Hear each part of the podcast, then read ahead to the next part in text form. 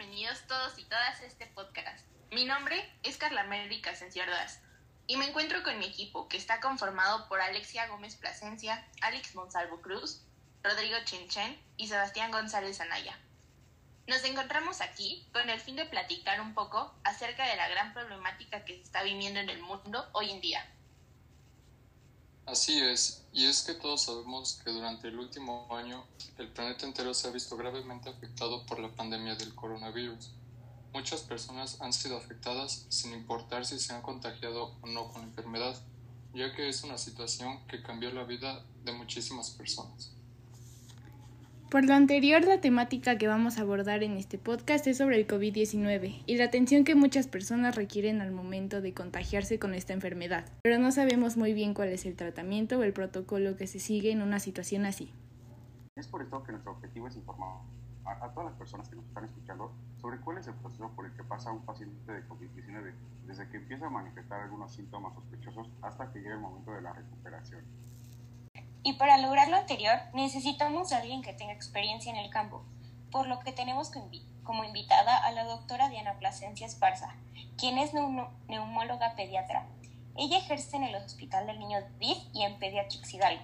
La doctora Diana ha estado a cargo del área para COVID-19 en el Hospital del Niño y ha atendido además pacientes contagiados. Antes de iniciar con la entrevista como tal, queremos compartir una serie de datos que consideramos importantes para ponernos en contexto. La OMS establece que los síntomas más comunes en personas sospechosas de contagio de COVID-19 son los siguientes. Tos, estornudos, fiebre y dolor de cabeza, los cuales suelen venir acompañados de dolor de garganta, escurrimiento nasal, ojos rojos, dolores en músculos y articulaciones, y en los casos más graves dificultad para respirar. Tener una condición crónica como obesidad puede afectar la recuperación de la salud de un paciente. Cuantos más problemas de salud previos padezca una persona, menor es la tasa de, de recuperación. Algunas personas recuperan su salud normal en unas semanas. Sin embargo, en el caso de otros los problemas persisten durante semanas o meses, causando daños que podrían conducir a diferentes problemas de salud en el futuro, como la cardiomiopatía, neumonía y algunos daños en sus vasos sanguíneos. Las vacunas que hoy han sido desarrolladas inducen inmunidad contra el virus SARS-CoV-2 y son estas la mejor opción para reducir riesgos e impactos adversos a la salud a largo plazo. Ahora sí, empecemos con la entrevista. Bienvenida, doctora. Es un gusto poderla escuchar hoy para que nos enseñe un poco más del tema que tanto hemos escuchado a lo largo del último año. Hola, soy la doctora Diana Plasencia, soy neumóloga pediatra y sí, efectivamente, bueno, en el hospital me tocó atender pacientes con COVID. Tenemos una serie de preguntas para usted, doctora, relacionadas con el tratamiento que reciben las personas que se contagian de coronavirus. La primera pregunta sería, ¿cuáles son los primeros síntomas que tiene una persona infectada de COVID-19? Eh, la gama de síntomas, más bien dicho, es muy amplia.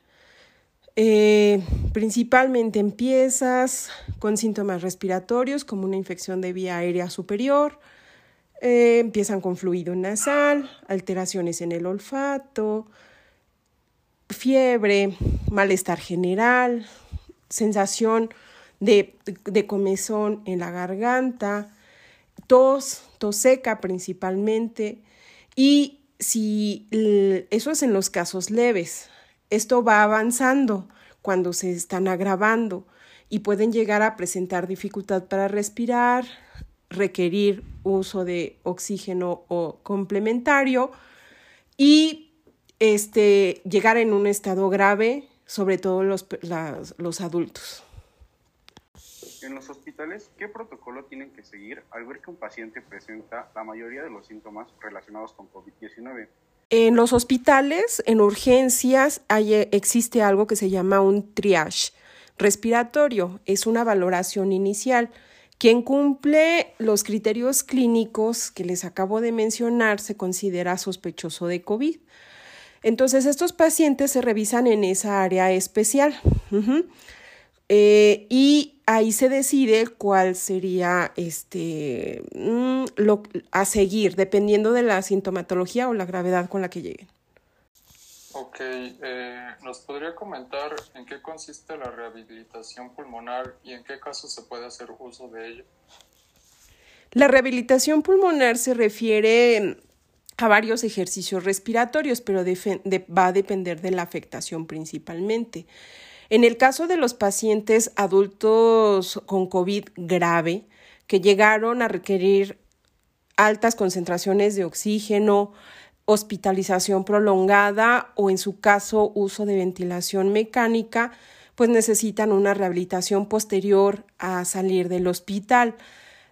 Depende, si eh, egresan con oxígeno, la rehabilitación es mucho más lenta y en el caso de que no, bueno, la rehabilitación es un poco más rápida y se refiere a volver a acostumbrar al cuerpo a, respirar de alguna manera con los daños ya causados por la, eh, por la enfermedad. Muy bien. Al terminar la rehabilitación, ¿la recuperación será del 100%?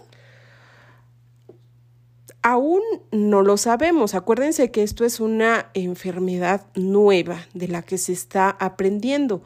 Lo que sí es que ya existen protocolos en los que los pacientes que sobrevivieron a COVID grave, sobre todo, llevan un seguimiento, ahorita apenas vamos a un año, en el que se les está realizando de manera trimestral exámenes de laboratorio, sobre todo tomografía pulmonar, pruebas de función respiratoria como es la espirometría, la caminata de seis minutos y en su caso es un estudio especial que se llama DLCO.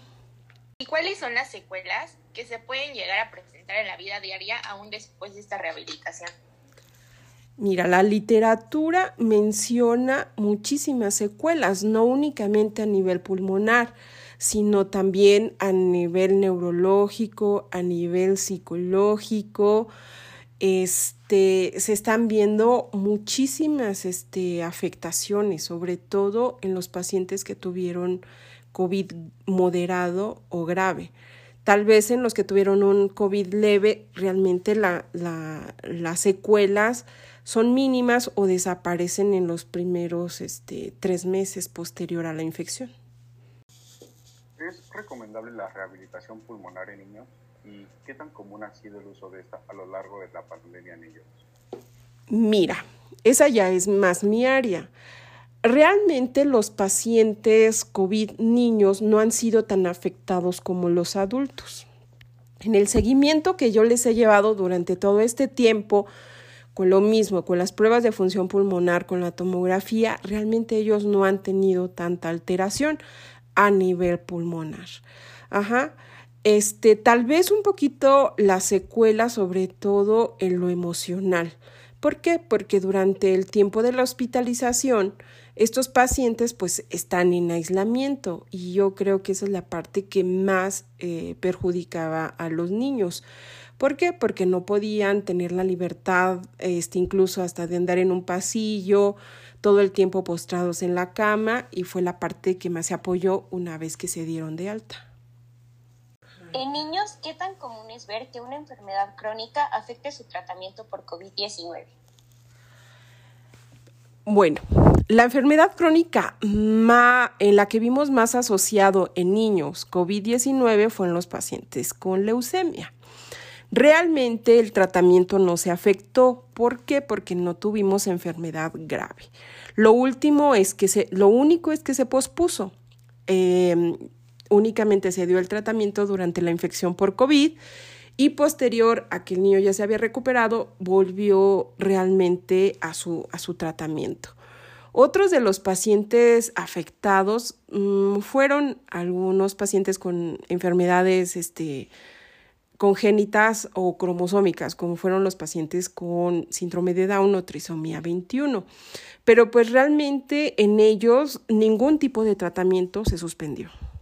Muy bien, muchas gracias. Y por último, queremos preguntarle cuánto dura una hospitalización típica debido al coronavirus. Depende de la gravedad. Ajá. Un, un COVID moderado puede durar hasta tres, cuatro semanas, un COVID grave, varios meses en el hospital.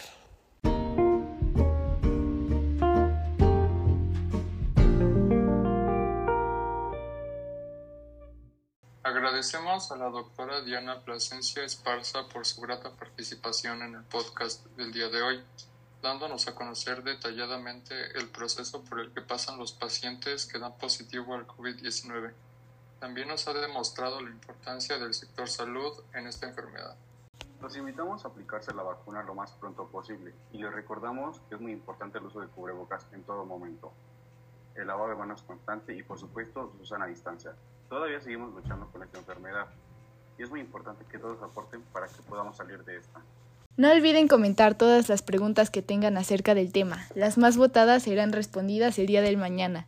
De la misma manera los invitamos a compartir nuestro podcast en sus redes sociales, como Facebook, Twitter, Instagram y otras. Y aunque son momentos difíciles, recuerda que somos una familia. Somos CoronaCast, el podcast que contagia información.